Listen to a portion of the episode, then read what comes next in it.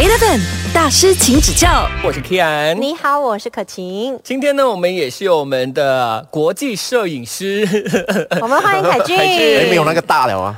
你要大吗？不要不要不要不要不要，不敢当啊！很谦虚，很谦虚啦。因为呢，呃，自己拍的一些照片也是上了很多的国际的一些杂志啊、平台啊、网站啊等等的。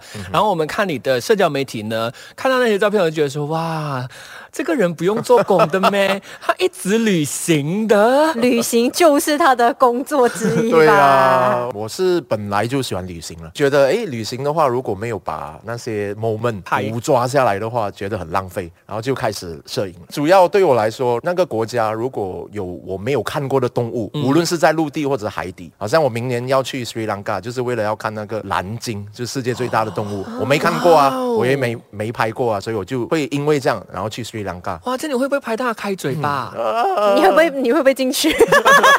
好像那个什么 Pinocchio，, Pinocchio 啊 那除了动物呢，然后当然还有景色，嗯嗯，我很喜欢拍美啊、那种风景照啊什么，然后再来就是它的人文跟历史，只要有这三样呢，我都会我都会去了。所以旅行之前你都会做什么样的一些准备啊？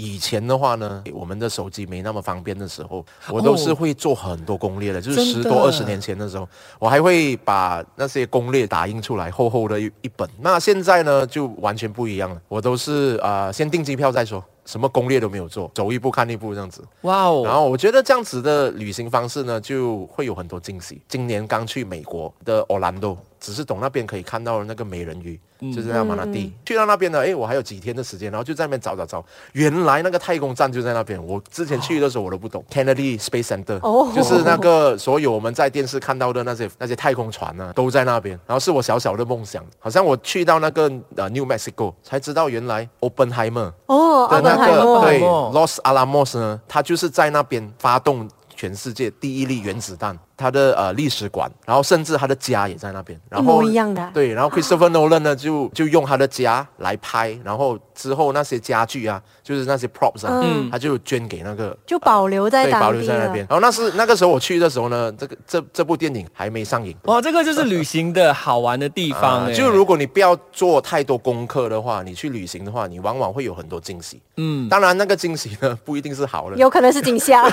那你有没有 惊吓有没有对惊吓到你的？有啊，很多时候就是好像呃去到那边才知道啊没有开，或者是在装饰。哦，这种很常会啊，遇这种到，常遇。到。不过我还是会觉得这样子的旅行方式会比较好。如果你做太多 planning 的话呢，你把所有东西都想象的太完美，哇，我第一天做什么，我第二天做什么。然后如果你在那个国家的时候，突然间遇到他说遇到天天灾啊或者是淹水啊，哦或者是有一些不愉快的东西，示威，对示威，你就会影响到你的行程，然后你就会很不开心。嗯，因为你期这样子。你期待很高，然后你去到那边你做不到你要做的东西，你就会会很 upset。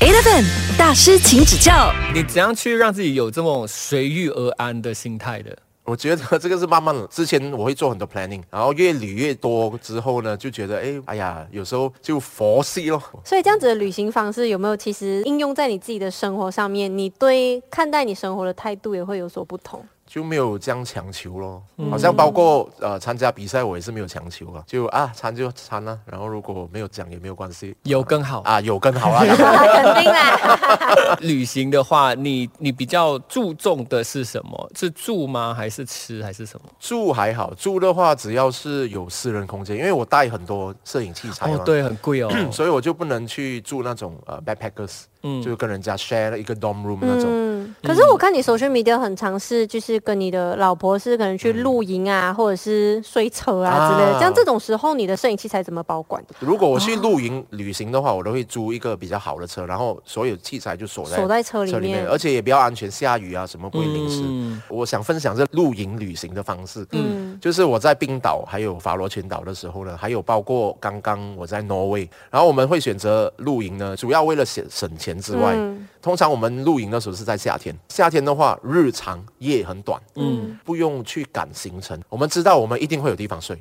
我们不需要好像订了一个酒店，我们在五点之前 reception 关之前，必须要赶到那边，然后 check in。对，其实我之前一开始旅行会选择就是 backpack 跟露营的方式，是 inspire by 你跟你老婆。哦，是啊，哦哎呦真的，我是因为看了你们很多这些经验，然后我才胆抽抽的去做对啊，你。也是去很多地方吗？你有去 New Zealand 啊、去然后我也是 backpack 跟啊、自己露营这样，所以我在听你讲的时候，我就觉得哇，真的，因为一开始我做这件事情之前，我也没有啊。expect 到会有这么多意外收获。对对对，嗯。你会发现到，如果你一开始 backpack 过后，就自由行过后，你就回不回去不去了。可以认识到很多当地的人，嗯。感觉跟当地人的那个距离会拉近，比起当一个游客的话，对真的。对，真的、嗯。有一个摄影 YouTuber 他有讲过的，我觉得很有道理，我想分享给大家听。嗯。呃，我个人啦，五年前买过的鞋，买过的一双哇很贵的鞋，或者是很贵的衣服啊、包包都好。如果它坏了，我换了一个新的之后，我会忘记掉我之前用什么包包，或者是用什么东西。不过如果是讲旅行呢，那个体验，就算过了二十年，就算以后我老了五十年后，我都会记得。嗯不过我五年前用的包包我都忘记了，嗯，啊，这样子，可能是同样的一个价钱，但是嗯给你的价值不一样。对对。我觉得好像听你们刚才这样子讲，你们应该是有，呃，让你们对于人生态度啊，或者是某一些地方是有一些不同的改变视角啦。对不同的视角。我们之后呢再来聊。Eleven 大师请指教欢迎继续守着大师，请指教。你好，我是可晴。嗨，我是 Kian。今天有我非常敬仰的一位摄影大师，我们欢迎凯俊。嗨，大家好，我是凯俊。嗯，那这整个星期呢，我们其实都有聊了很多关于到摄影啊，还有旅行的一些旅行故事的故事。我相信没有人是不喜欢旅行的吧？如果不用考虑钱的话，每个人都喜欢旅行。所以你在呃，就是这么喜欢旅行的一个过程当中，你有没有改变到你看人生的视角或者是态度？嗯，有，我觉得每一个国家呢，回来之后我都会哇，会思考很多。我想分享一个地方呢，就是法罗群岛。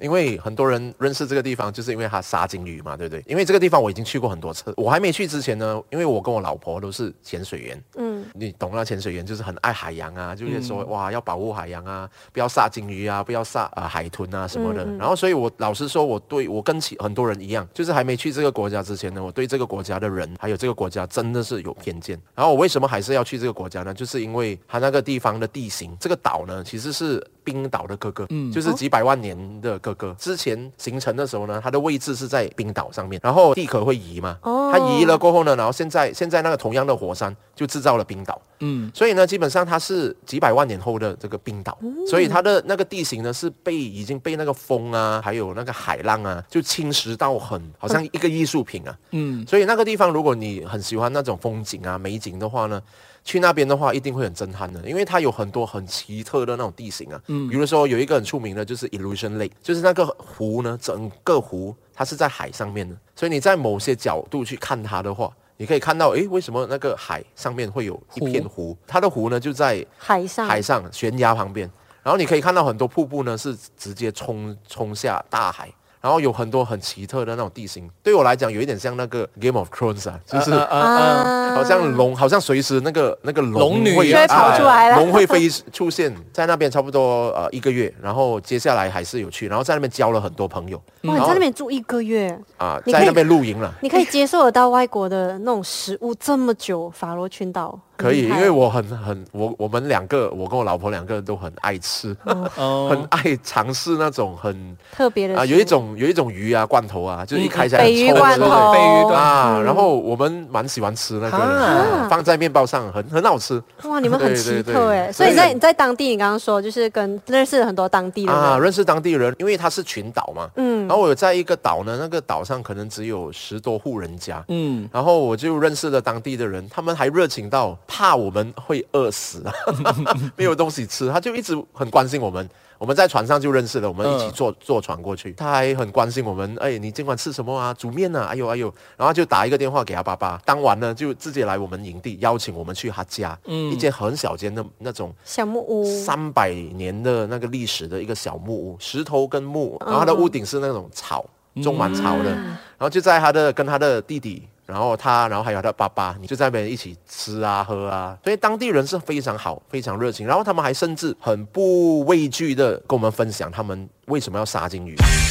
Eleven 大师，请指教。刚才呢，我们就有跟呃凯俊呢聊到了，他去了那个法罗群岛嘛，然后呃法罗群岛最出名的就是杀金鱼这一件事情啊，很多的朋友们呢都应该会很好奇，讲说，呃为什么会想要杀金鱼呢？我也是很好奇，所以我就问他们，他们就这个是他们的历史，因为从以前他们刚开始住在这个岛上的时候，他们资源很有限，嗯，所以他们主要的食物来自杀金鱼，然后还有就是食那个蛋，然后或者是抓鸟，他们只是吃鸟跟那个那个金鱼，他们唯一可以养的就是羊而已，因为那个地形呢不能让他们种植，嗯，所以他们的资源真的很有限，所以他们必须要这样子做。没有办法才能够继续的生存下去。对，然后当然，因为现在那边有那种 supermarket、hypermarket，、很多人就问他们，为什么你们有这些食物了，为什么还要继续杀？这种是几千年的文化，嗯，很难一时改变。就好像突然间有人告诉我们，哦，我们华人就很喜欢祭拜祖先，要杀那种烧猪啊什么。然后如果突然间有全世界来攻击我们，说你不可以这样子做，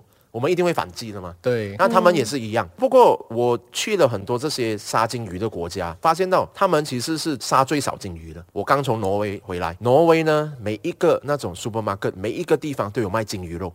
嗯，法罗群岛的鲸鱼肉呢是不卖的，这个东西很多人不懂。那为什么全世界都攻击他们，没有攻击日本，没有攻击挪威，没有攻击冰岛？冰岛呢每一年都会杀一只那个很大的那个那个 fin whale 啊，嗯嗯，就是呃世界第二大的那个鲸鱼。为什么全部只是攻击他们的法罗群岛呢？就是因为他们是用最传统的方式去杀鲸鱼。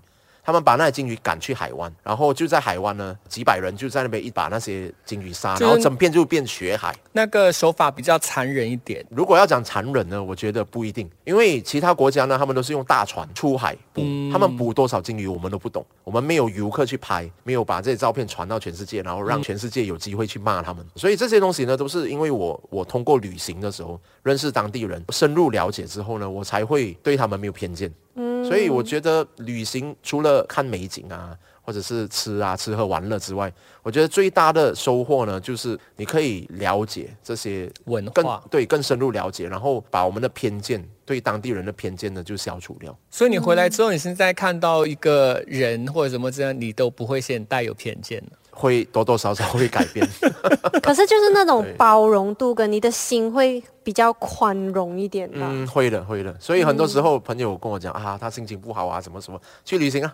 嗯，去旅行的话，通常回来过后会都会变好。看世界的角度又不一样了。嗯，对，每个人旅行不的目的不一样，不一定要哇，我一定要感受力，感受力，逼自己去感受，不一定啦。因为有些人真的是哇，去旅行就 chill 一下，休一。下，然后有一些我有有一些朋友，他去旅行呢，他真的是没有去走了，他只是换一个生对，他就只是换一个呃环境和程序去生活。生活而已。嗯那是我，对啊、有有些人，然后如果你觉得这个方式对你来讲旅行是好的，嗯。是对你来讲哇是是开心的，那就 go ahead 啊，没有没有嗯。没有对与错的，我觉得。嗯，就没有给自己的旅行设下一个应该要怎样。嗯反正开心最重要。OK，当然这整个星期呢，要谢谢凯俊来跟我们分享，谢嗯谢谢谢谢可欣，谢谢 Ken。Eleven 大师，请指教。